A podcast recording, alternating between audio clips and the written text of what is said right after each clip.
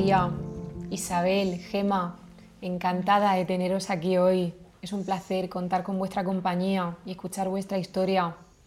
Bueno, Isabel, ¿cómo estáis? Pues, María y tú, cuéntanos un poco. eh, estamos de un poquito de bajón, aparte de esto del virus, con los problemas que tiene ella. Ella tiene 74 años y a raíz de, de una operación muy fuerte de válvulas que operaron a corazón abierto, empezó a tener problemas para tragar, empezó con las pastillas, estuvo en, en la, en la UCI porque rechazó la, la anestesia y ahí empezaron un poco aquí los, los problemas. Vale, tiene muchas enfermedades en su cuerpo y encima esto del COVID, pues le ha venido también un, un bajón.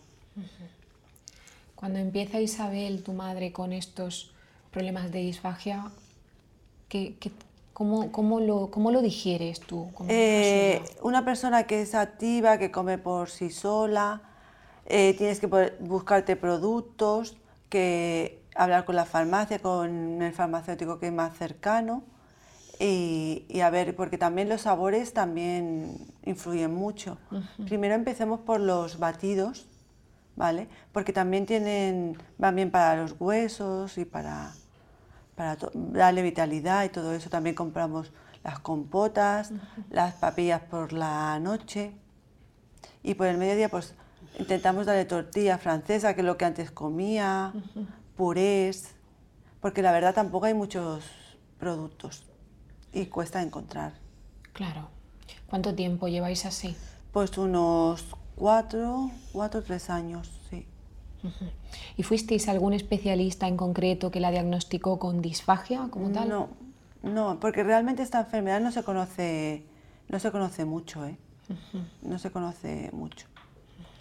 Entonces, ¿cómo os empezáis a dar cuenta de que a María le cuesta trabajo? Eh, empecemos ingerir? por las pastillas, le costaba mucho tragarlas y luego empezó con la, con la comida. Que la, era, mejor, se le hacía como una bola en el estómago, era mejor triturada. Claro. ¿Y mm, os llegó a pasar en algún momento, sufristeis algún momento de susto en el que María, pues, no sé, estuvo, ingirió algún alimento sólido que no debía de haber ingerido y... No, porque ella problema? llevaba una dieta y después del hospital estuvo en un centro sanitario, ¿vale? Que ahí le llevaban todo dieta, dieta. Claro, o sea que ya desde que estuvo en ese centro ya ingería alimentos más blanditos. Ditos, y- todo más blandito. Vale. ¿En algún momento habéis recibido algún tipo de información por parte de los profesionales sanitarios acerca de qué es la disfagia, qué pautas no, hay que... no falta mucha información, nadie te dice nada. En, Nada. en aquel centro, por ejemplo? No, que- nada, nada, porque solo hay un médico para muy mucha gente. Claro, No, realmente no se conoce esta enfermedad. Claro. Vale. ¿Y cómo es la alimentación de tu madre actualmente? ¿Qué cosas no puede tomar? Pues la, la carne le cuesta mucho, el, el pescado, eso tienes que desmigar muy, muy, muy desmigado. Claro, los líquidos, ¿no? Los líquidos lo- más o menos lo lleva bastante bien. Bien, vale.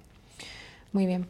Y desde tu experiencia como cuidadora, tú eres su hija, pero al final Sí. eres su principal cuidadora, ¿cómo es tu experiencia en ese sentido? Es- ¿Cómo lo es- vives?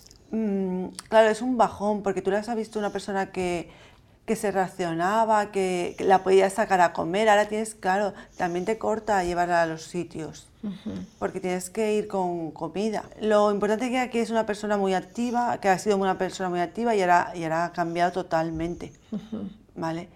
Y el ánimo, menos mal que es alegre, si no estaría con una depresión, porque es para coger depresiones. A una persona activa era que no puede hacer nada, nada, nada, nada. Claro. ¿Y a ti? Pues eso, buscar alternativas. ¿Y a ti a nivel psicológico? ¿Cómo También, porque claro, tienes que decir, voy a mirar líneas, voy a ver qué puedo hacer por este lado, por el otro lado. Hay muy pocas ayudas y las pensiones de ellos es mínima. Claro, y los productos son productos de farmacia, que esto tendría también que entrar por receta médica. Claro. Tu madre ¿María está diagnosticada de alguna enfermedad en concreto que pueda explicar este problema de disfagia? Ella empezó con lo de válvulas, ahí se fue complicando las cosas con la anestesia y todo esto. Fue complicando la hernia también. Se fue complicando todo a partir de aquí. Isabel, em, ¿qué le dirías a alguien cuyo familiar también está desarrollando esta patología, esta disfagia? ¿Qué le dirías tú? Yo le diría que que hablara con ellos, le explicara el cambio que hay que hacerle, pero mm, muy natural, con tranquilidad y entenderlos. Y también porque a veces se lo, te dicen es que esto no me gusta, que hay que entenderlos, porque es un cambio en comida, es un cambio en todo, en su vida, el día a día es un cambio muy grande. Exactamente, claro. El, cuidador, el familiar ahí tiene una posición muy importante. Exacto, exacto. Comprenderlos porque empiezan como un niño desde cero, empiezan a comer. Claro. Vale.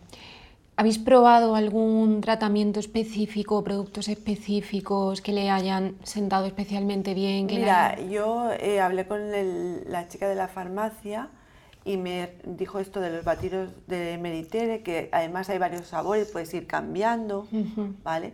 Va muy bien por la mañana. Eh, y después los, la compota, también hay de ciruela. Lo que pasa es que no hay en... La farmacia no tiene mucha variedad, ¿vale? Y luego las papillas, ¿vale? Y vas así vas cambiando un poco para que no sea siempre lo mismo. Claro. En ese sentido, precisamente por esta variedad de la que me hablas, ¿Cómo crees que influyen esos productos y esa variedad en la calidad de vida de María? Yo creo que falta más, más, más vitaminas, más, más variedad claro. de comidas, no sé. Porque una paella, ya sé que no se le puede dar, pero claro, tampoco le puedes titular y claro, un similar a eso no, no hay. Que le gustaba mucho, pues eso. Claro, claro que sí. Muy bien. Gemma, Cuéntanos un poquito sobre ti, nos gustaría conocerte y nos, gustaría conocer tu experiencia en este campo de la disfagia y tu experiencia como profesional. ¿A qué te dedicas? Pues mira, yo soy nutricionista y tecnólogo de alimentos y bueno, trabajo en Nestlé, Health Science, pues hace ya más de 15 años y siempre en el área de disfagia. La verdad es que es un campo pues, que me apasiona, me gusta muchísimo mi trabajo y lo que hago. Y la verdad es que conocer a María y a Isabel, pues claro, da, da, un placer poder saber que tu día a día pues, es ayudar a estas personas. ¿no? Y yo creo que, que recogería de lo que comentaban el desconocimiento a nivel de todos los estamentos, ¿eh? a nivel de profesionales, a nivel de farmacia, a nivel, porque realmente sí que eh, ella me comentaba, es que hay poca variedad, ¿no? Y realmente sí que tenemos variedades de productos, pero bueno, se desconocen y a veces incluso pues en la farmacia no, los conocen en profundidad, ¿no? En esos 15 años ¿no? que, llevo en esta área, pues bueno, eh, hemos trabajado muchísimo eh, un área de formar e informar a los profesionales. En España se estima que hay 2 millones de personas afectadas por disfagia Madre mía. y un 90% no lo sabe. Y, la disfagia puede llegar a, ser muy grave ¿eh? y llevar a problemas bueno, muy, muy graves para, para las personas. ¿no? Y de esos 2 millones de personas, el 30%, la mayoría son mayores de 65 años, viven en sus domicilios y algunas incluso están solas. No tienen la suerte de María, ¿no? Entonces realmente las consecuencias son, son graves y hay mucho desconocimiento. Nosotros hemos trabajado muchísimo para, para formar a los profesionales para que diagnostiquen, para que traten al paciente. Muchas veces empezamos a detectar síntomas ¿no? de disfagia y de aquí a que realmente hay un diagnóstico y un tratamiento pasa mucho tiempo. Y en ese tiempo aparecen consecuencias que pueden ser muy graves. ¿no? La más grave es la neumonía por aspiración. Claro. Hay pacientes que tienen ingresos, dos y tres ingresos hospitalarios por neumonía hasta que realmente alguien, un especialista, diagnostica la disfagia y esas neumonías al final pueden llevar consecuencias pues, pues muy graves. ¿no? Dos de cada tres pacientes eh, con disfagia sufren neumonías aspirativas y uno de cada tres sufre desnutrición ¿eh? y deshidratación. ¿Por qué? Porque como decía Isabel, empezamos a eliminar alimentos de la dieta, las carnes, los pescados, empezamos a, llevar una dieta que es insuficiente al final. ¿no? Y esto nos lleva también a la pérdida de masa muscular, ¿no? A veces eh, no el peso en sí, pero sí masa muscular y eso nos da pérdida de, de fuerza, de movilidad. Eh, entramos en lo que es la fragilidad, ¿no? En que realmente pues, la movilidad de esas personas se ven reducidas, ¿no? Y al final el, el, el, proceso de deglución es un proceso complicado, hay más de 35 músculos implicados en ese proceso uh -huh. y, y, claro, esa debilidad lleva a empeorar la situación. Es, es un círculo ¿no? que, que, que, que, si no lo rompemos y no, no, so, no somos capaces de, de, diagnosticar y tratar y hacer una alimentación adecuada, entramos en esa fragilidad, esa pérdida de, de tu autonomía de, de, de, tu dependencia hacia, hacia el cuidador y, y, bueno, que tu vida y tu día a día, ¿no? Cada día tenemos que comer y beber y eso pues bueno, eh, resulta complejo claro. eh, para estas personas, ¿no? Uh -huh. Realmente y a nivel social. A nivel social tiene mucha implicación, ¿no? El, el, por ejemplo, ¿no? muchos pacientes que he ido conociendo ¿no? estos años pues me decían, es que claro, no podemos ir a un restaurante porque es complicado. No podemos, eh, muchas veces eh, me comentan, yo es que claro, ya a mi madre pues le doy de comer aparte, porque claro, si le doy de comer con mis hijos, se atraganta, empieza a toser, lo pasa mal y claro, con los niños en casa pues, pues tampoco quiero. ¿no? Entonces empezamos... A, a, nivel social, eh, pues también es complejo, ¿no? Muy complejo, claro. Muy complejo. Una actividad rutinaria como comer y beber, que se vea tan limitada que... que, que el dices. tema también ¿no? que, que, comentabas, Isabel, con el tema de la medicación. ¿no? Son personas que llevan muchas medicaciones y es muy complejo. Si tú tienes una dificultad para tragar, intentar tomar pastillas diariamente es muy complejo uh -huh. también. Hay técnicas ¿no? que se pueden aprender, ¿no? pero, pero bueno, es, es difícil. Y, y, no todos los tipos de fármacos se pueden tomar. Y muchas veces, si no hay un diagnóstico, se desconoce, se pauta una medicación y luego es imposible que ese paciente lo pueda hacer, porque al final se atraganta tomando los medicamentos. ¿no? Claro. Y sí que hay técnicas, hay técnicas, eh, hay adaptaciones alimentarias, ¿no? Hay, hay, ah, se pueden saber técnicas para tomar los medicamentos, ¿no? buscar la mejor manera de tomarlos, eh, pero bueno, todo esto se tiene que conocer. Claro, ¿y qué, qué es exactamente la disfagia y por qué motivos puede producirse? Eh, principalmente hay una base que es el envejecimiento por sí, no hay ninguna patología, simplemente el envejecimiento hace que la coordinación de un proceso de deglución se, sea muy, bueno, es un proceso complejo. Cada día tragamos un montón de veces saliva y no somos conscientes, lo hacemos de una manera inconsciente, pero es difícil, es un mecanismo difícil. Y hay personas que incluso se atragantan pues, con su propia saliva porque no son capaces de, de poder hacer ese proceso, porque es una coordinación eh, compleja. Entonces el propio envejecimiento, la debilidad muscular nos puede llevar a la disfagia o también nos puede llevar patologías, como pueden ser sobre todo patologías neurodegenerativas, por ejemplo Alzheimer. ELA, Parkinson, o por ejemplo también eh, el ictus. ¿no? En el ictus muchas veces, eh, tras un ictus hay personas que padecen una disfagia que luego se puede revertir, pero a veces no, ¿eh? depende de, del ictus. Y después también algunos tipos de cáncer, ¿eh? sobre todo cáncer de cabeza y cuello, donde reciben tratamientos de radioterapia. Muchas veces durante el tratamiento suelen también eh, tener problemas de disfagia, uh -huh. que luego normalmente pues, ya desaparecen. ¿no? Pero al final es, bueno, es un proceso que, que, bueno, que hay unas ciertas patologías que pueden llevar que este proceso no lo podamos hacer de una manera correcta, de una manera natural, y parte de aquellos alimentos o bebidas pueden ir hacia la zona eh, respiratoria, hacia el pulmón y provocan esas infecciones, esas neumonías, uh -huh. que al final pues, me pueden ocasionar complicaciones más graves. Uh -huh, claro. Y Gema, ¿cómo se diagnostica la disfagia? Porque es verdad que hay un gran desconocimiento, uh -huh. pero ¿crees que este desconocimiento mmm, puede venir también un poco derivado del, del hecho de que a lo mejor los profesionales sanitarios saben cómo diagnosticar una disfagia? Parece difícil, ¿no? Bueno, hay, hay dif diferentes métodos, principalmente los métodos más mm, médicos solo se pueden hacer en, en un ámbito hospitalario, uh -huh. no en un ámbito pues, de un, una asistencia primaria.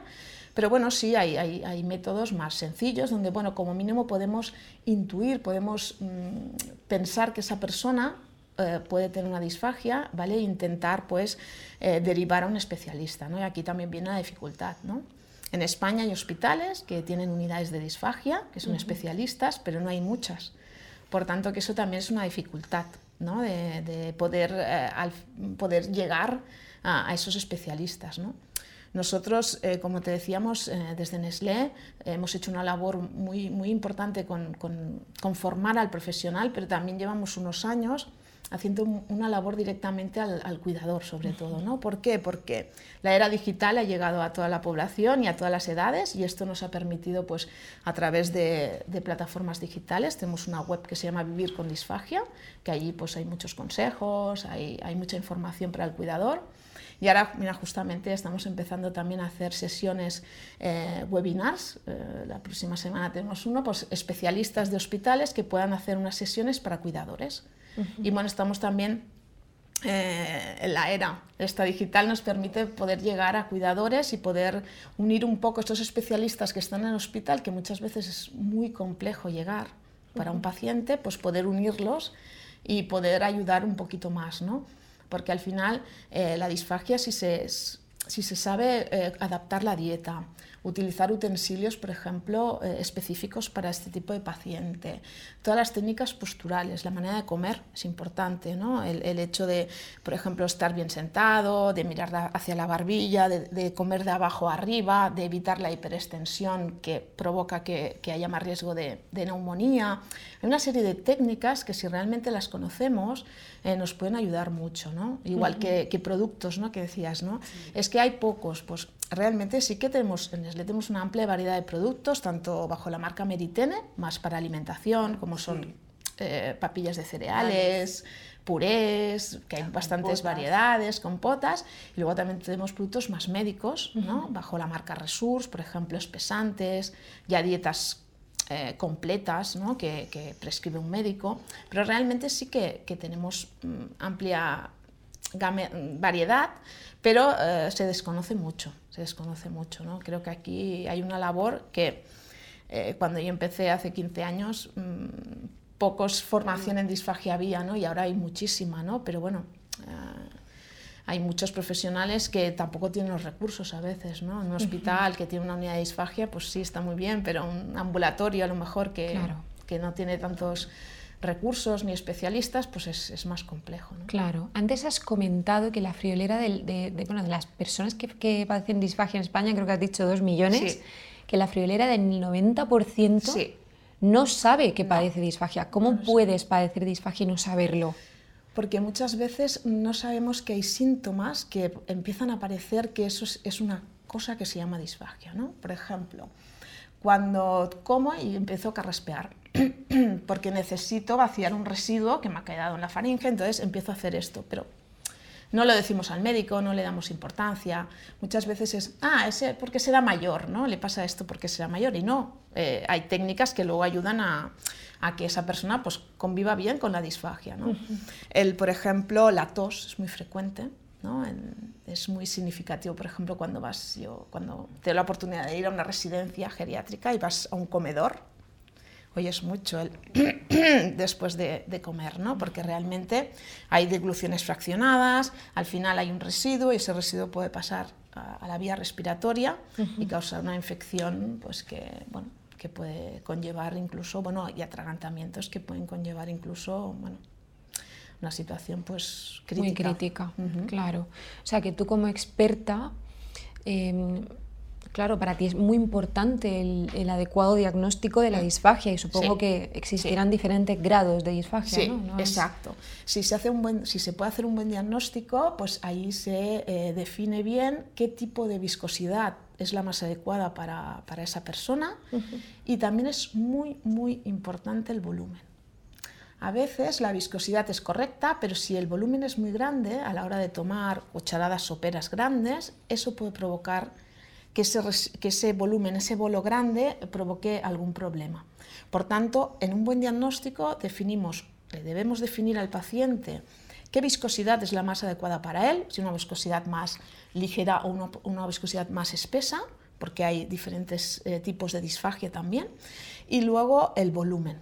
¿eh? Y sobre todo también es muy importante que la hora de comer, la hora de beber sea tranquila que, se haga, que la persona esté totalmente despierta, que no esté estirada en una cama.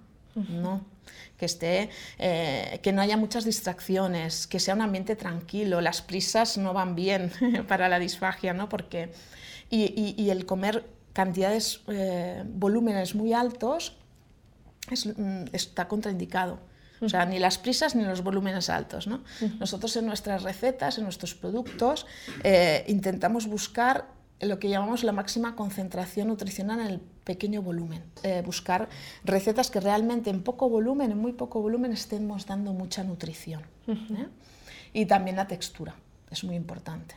El grado de viscosidad, el grado de homogeneidad, ¿no? Por ejemplo, eh, hay, alimentos que, se disocian, por ejemplo las gelatinas. Las gelatinas cuando las sacamos de la nevera eh, y, empiezan a formar como se llama como sinéresis, como agua, y eso es contraindicado. No puede haber dobles texturas. ¿no?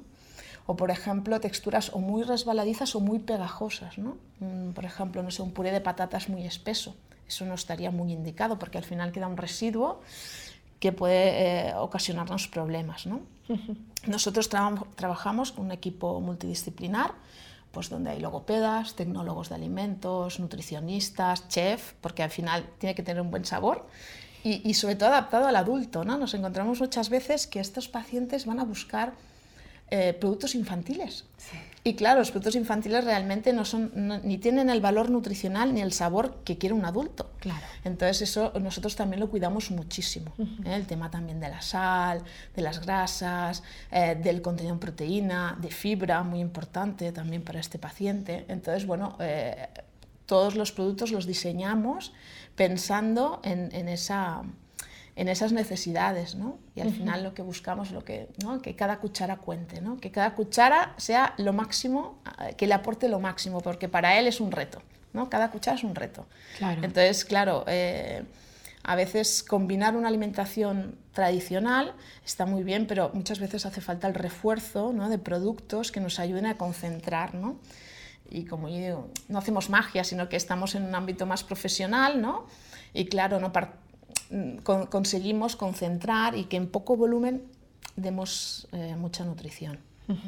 Claro que sí, muy interesante, Gema. Y como experta, ¿qué le dirías a Isabel respecto al tipo de alimentación que está tomando María?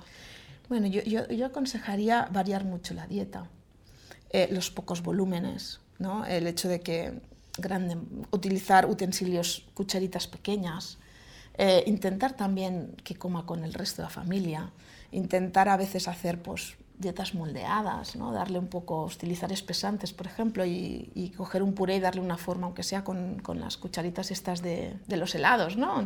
buscar moldes y al final buscar una manera de intentar ¿no? que sea lo más atractiva posible. ¿no? Muchas veces también es importante buscar el momento. ¿no? Normalmente las personas mayores en el desayuno tienen más apetito, por ejemplo, que por la noche.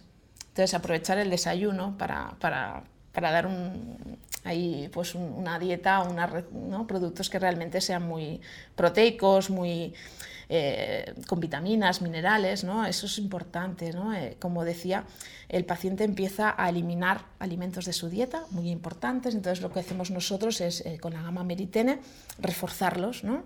añadir, por ejemplo, sobre todo calcio, vitamina D, vitaminas del grupo D, hierro, zinc, ácido fólico, son vitaminas y minerales que un adulto sano que lleva una alimentación variada y equilibrada no, no tiene por qué reforzar su dieta, pero en una persona que empieza a comer poquito, empieza a eliminar alimentos de su dieta, pues sí que es importante, ¿no? Sobre todo vivirlo con tranquilidad. ¿eh? utilizar lo que, los recursos que tenemos, ¿no? utilizar productos comerciales combinados con productos caseros, utilizar espesantes, moldes, intentar, bueno, ya sé que a veces hay poco tiempo, ya lo sé, pero, pero bueno, intentar también hacer algún día pues alguna receta así tipo pudding, ¿no? De, para, para, al final que no siempre ¿no? sea pues un bol ¿no? Eh, con una cuchara, ¿no? pero, pero realmente, y, y bueno, y, informarse mucho. Eso es lo que falta, información y que afecta mucho a los huesos, porque ahí le han dado otra, una pastilla más porque se está deshaciendo los huesos. Ya, Esto también tiene que ver con la alimentación. Claro. Al final es, ese círculo que debemos romper, ¿no? Intentar, eh, bueno, reforzar esa, esa alimentación, esa nutrición y, y, para que al final ese círculo podamos romper un poquito, porque si no entramos en, en eso, en la fragilidad, en, en la dependencia, en que cada vez pues, se sienten menos autónomos. Ahí ¿no? está. Claro. Y eso pues, pues es difícil. ¿no? Pero al final eh, hay, hay maneras de, de poder compensar, ¿eh? de poder compensar la dieta, eh, poder eh, intentar utilizar por recetas que sean un poco más atractivas. Que, que, bueno, que ya que a veces pues la teoría es muy fácil y luego el día a día. No, pero mira, tan- sabiendo este campo y tal, porque no, no lo sabía yo esto, que tenía una página. Sí, vivir con disfagia. ¿Ves? No lo sabía. Pues esto, esta información se podía hacer algún anuncio o algo y a mucha gente le llegaría. Nosotros ahora, mira, nosotros desde hace relativamente poco estamos intentando llegar al paciente, al consumidor. Realmente en un año y medio tenemos como 100.000 consumidores que se han dado de alta en nuestra web. Realmente es, es algo que no esperábamos. Claro. Y, y- y tenemos también un canal de Facebook que se llama Vivir con Disfagia y intentamos pues, ir poniendo recomendaciones, eh, recetas, eh, porque esto es fundamental. Sí, porque también te dicen, no, es que es una acidez de estómago, Bueno, sí, que lo confunde hay- con acidez de estómago. Sí, sí, porque hay, por ejemplo, la hay, hay problemas, sobre todo la hernia de hiato, por ejemplo, que provoca una disfagia que se llama esofágica, que es más a sólidos, que yo creo que María es lo que más le pasa, más que a líquidos, y claro, esto a veces, eh, bueno, hay momentos, ¿no? Como decíamos, que pueden ser un poco agobiantes de que, de que realmente le cueste eh, poder eh, ¿no? llegar a- al estómago y, y es importante lo que, lo que decía, ¿no? que ese bolo sea hidratado, ese bolo alimenticio que no, que no, que no sea muy pegajoso ni muy resbaladizo. ¿eh? Eh, visita la web que Sí, realmente sí, no está lo muy bien y- y, y- nosotros intentamos, ¿no? porque al final... Ayudarnos. Exacto. Pero a veces, bueno, es complejo, ¿no? Llegar a, A, a- a- a los, todos Pero los mira, que- yo ya me he enterado, pues ya hago el boca a boca y el boca a boca Sí, es más rápido. Exacto. Eso es muy importante. Sí, claro sí, que sí. sí. Y María, ¿Qué? ¿qué alimento echas más de menos? Hombre, por la carne no la puedo. La carne, la ternera específicamente, Sí, el pollo. el pollo, Me claro. gustaba mucho el conejo y, y ahora pues no. Claro. Claro. No hay alternativas, entiendo, a esos sabores o mejor purés que tengan ese sabor en Sí, concreto. sí. no- no- nosotros, por ejemplo, en Gama Melitene tenemos purés adaptados en poco volumen y los sabores son bastante adaptados al adulto, ¿eh? de, de ternera, de buey, de pescado. y, y con una textura muy suave, muy homogénea y que incluso se puede luego pues, añadir un poquito de, ¿no? de- de- salsa o de, o de forma, ¿no? el tema de, utilizar moldes, por ejemplo, con espesantes y dar una, una- una- un, un aspecto final del plato distinto. ¿no? Esto no se puede hacer cada día porque no tenemos tiempo, ¿no? pero bueno, eh, algunos Sí, días se puede hacer. ¿no? Claro que sí. También, por ejemplo, tenemos eh, un, un producto, por ejemplo, que suele ayudar muchísimo, es un producto que se llama Buenas Noches, que es una base de cereales que parece como una leche con Sí, galletas, ¿vale? esa. Pero, pero lleva mucha proteína, muchas vitaminas y minerales. recuerda las papillas de los niños. que para las cenas, por ejemplo, muchas veces las bien. cenas están cansados. Sí. Ya, ya, no, ya no hay ánimos como para comer un puré de pescado. Entonces, muchas veces un, una- un- un producto a base de un cereal, eh, que además nosotros enriquecemos pues, con proteínas, con vitaminas y minerales, pues bueno, les apetece más a veces el sabor dulce que no, que no el sabor salado. ¿no? Y al final es ir buscando recursos, ¿no? un poco a veces es prueba-error, ¿no? de, de ir probando pues, eh, recetas o, o dietas que, que nos puedan ir a- ayudando a, a, bueno, intentar que esa dieta sea lo más variada posible, que al final es nuestro objetivo. ¿no? Claro que sí. ¿Qué crees que es lo que destac- bueno, ¿qué destacarías tú como profesional de los productos de Meritene? Mira, yo destacaría sobre todo eh, el hecho que todos nuestros productos eh, tienen un aval detrás científico. Nosotros nos basamos en ciencias de la salud y por tanto pues es, bueno, es estamos dirigiéndonos a una población que son pacientes y que necesitamos que sean productos avalados científicamente y que hayan demostrado un beneficio para el paciente, ¿eh? desde espesantes, aguas gelificadas, eh, purés, eh, cereales, ¿no? que realmente sea un producto que, que tenga un aval detrás, ¿vale? Que, que consigamos dar la máxima nutrición, que es nuestro objetivo, en el mínimo volumen. A veces puede sorprender, ¿no? porque a veces puede decir, bueno, ¿y esto tan pequeño? Sí. Sí, pero es que es lo que necesita el paciente. ¿no? a nosotros mismos nos da miedo, ¿no? Porque decimos, ostras, pues si hacemos una receta que es tan, con tan poco volumen, no sé, a lo mejor el paciente dirá, uy, esto no, no es suficiente, ¿no? Pero lo importante es que esté muy reforzado, ¿no? Eh, y, y, eso es lo que nosotros intentamos eh, conseguir, ¿no? sobre todo basándonos en, en, las necesidades del paciente, basándonos en la ciencia y en estudios. Todos, la mayoría de nuestros productos todos tenemos estudios donde realmente pues, podemos avalar o certificar que, que eso es un beneficio para el paciente. Mm. Claro que sí. Para ti, Isabel, ¿cómo ha sido poder conocer de cerca a Gema y que te explique? Genial. Eh, me alegro, Isabel. He cogido mucha información me alegro. y me ha encantado porque, ves, hay muchas dudas. Ya, lo Hay sé. muchas dudas. Lo sé, lo sé. Nosotros, eh, pues bueno, a nosotros nos llegan muchas consultas eh, a través de nuestros teléfonos de atención pues, al consumidor, a través del canal que tenemos de Facebook, ¿no? Y realmente todos son dudas. O sea, sobre todo, pues, ¿a qué especialista tengo que ir? ¿Cómo puedo ayudar? ¿Qué recetas puedo hacer?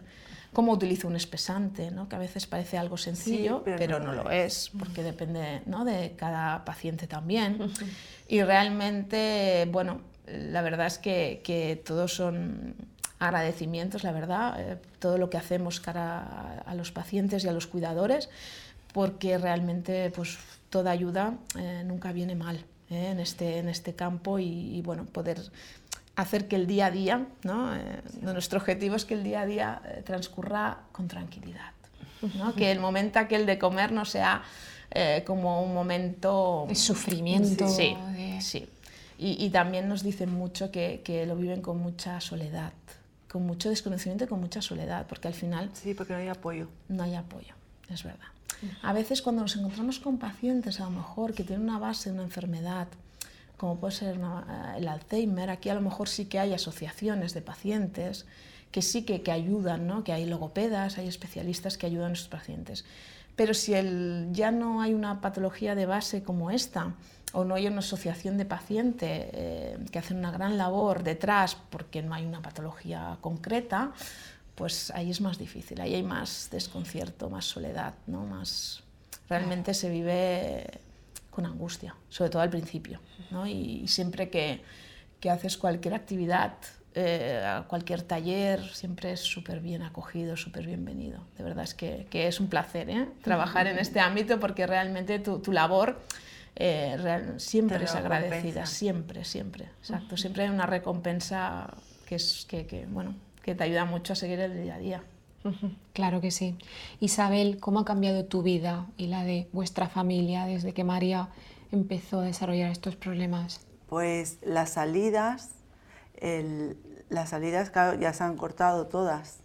Ya no puedes ir como antes, va, vamos a, a un restaurante a celebrar o vamos a, a juntarnos toda la familia, ya es diferente, tienes que ir con más cuidado, se cansa más también, uh -huh. le está afectando mucho también a los huesos. Claro. Entonces cambia todo.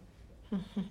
Y aparte de a nivel social, a nivel salidas o celebraciones, ¿de qué otra forma? O sea, eh, es eso, eh, ya te cuesta aquí pensar qué vas a hacer de comer, claro. imagínate este para caso. ellos. Claro, incluso yo... Y decirle, voy a buscar variantes, voy a Alternativas. Alternativas. Uh -huh. Yo me pongo en tu situación y quizá lo viviría con miedo. Claro, es, con al miedo principio, a... al principio uh -huh. es eso. ¿Cómo es ese que miedo? Es, um, que te metes en un túnel oscuro que no sabes cómo vas a salir porque te falta mucha información de cómo hago esto, cómo lo, lo, hago, lo otro, qué cantidad le tengo que dar. Es eso lo que tú decías, que no sabes realmente. Le pasa que los productos llenan bastante. Es eso que es qué productos sí, qué productos no, qué alimentación, uh -huh. si le estás dando la correcta en vitaminas, calcio y todo esto. Por eso cuando salieron los batidos fue genial, los batidos de uh -huh. por la mañana, eso le, ha ido muy bien para los huesos. Claro.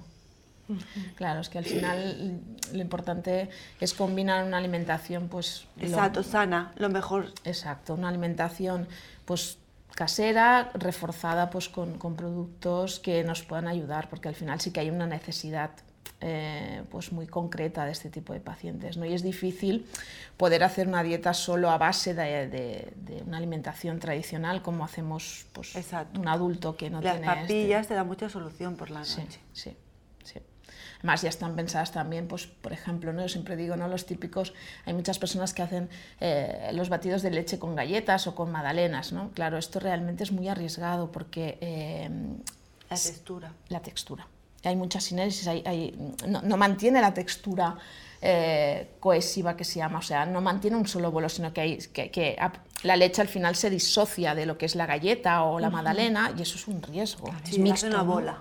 Exacto. Entonces, eh, estas, estas, estas mm, trucos o, eh, son importantes de conocer, ¿no? Realmente qué alimentos sí, qué alimentos no, cómo puedo hacerlo y al final es combinar un poquito ¿no? una alimentación tradicional con productos que nos ayuden a, reforzar su dieta ¿no? y no entremos en, ese, en, ese, en esa desnutrición o esa deshidratación porque al final perdemos pues, masa muscular. Eso es lo que más se pierde. Sí, sí. Y eso da mucha debilidad y eso pues impide bueno, llevar una vida pues más o menos activa, ¿no? Sí.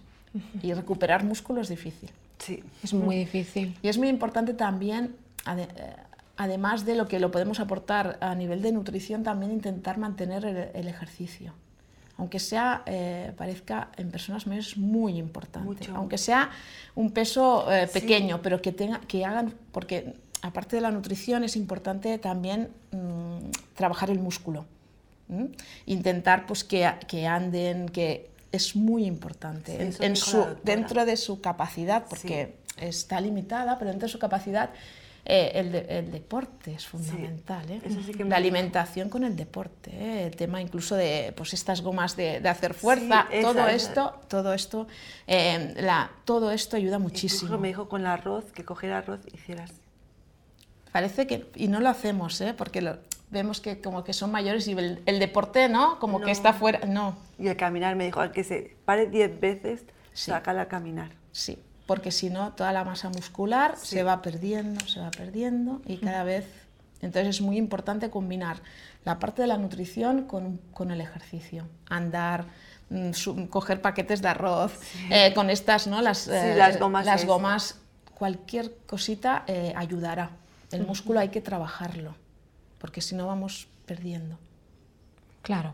Y antes has comentado, Gema, que también ha sido un dato que me ha llamado mucho la atención, mm, que de esas dos millones de personas que padecen disfagia en España, el 30% eran mayores de 65, si no recuerdo mal. Pero eso quiere decir que el 70% restantes son menores de 65. O sea, que la disfagia no tiene por qué afectar únicamente a personas con una edad relativamente avanzada. Eh, exacto. Eh, sí, sobre todo te he dicho en personas que viven en su domicilio. ¿eh? Puede haber personas que están mucho en el ámbito residencial y que también son mayores de 65 años y en el ámbito hospitalario.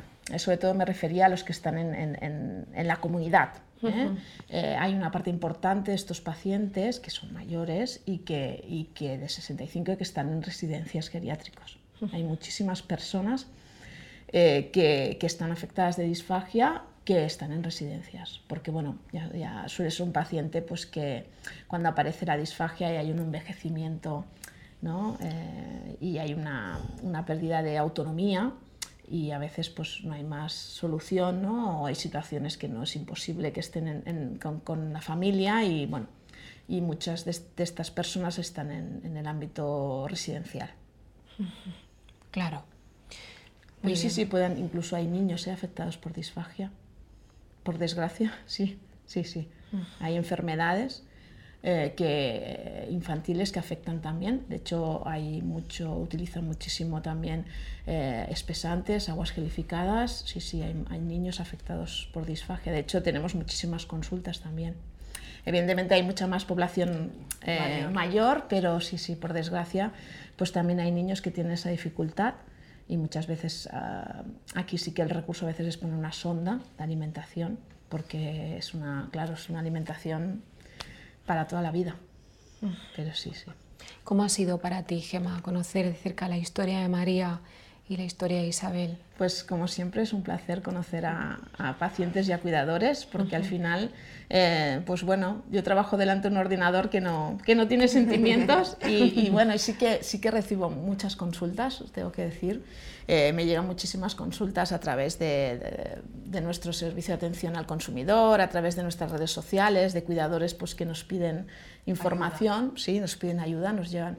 Pero conoceros así de primera mano se aprende mucho se aprende mucho.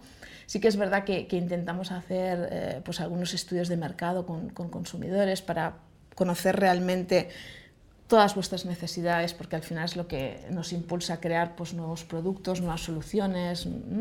Y, bueno, pues eh, para mí es un placer, es, es, es un chute de energía eh, poder conoceros y, bueno, y tener vuestra, vuestro testimonio, que es muy importante para nosotros. ¿no?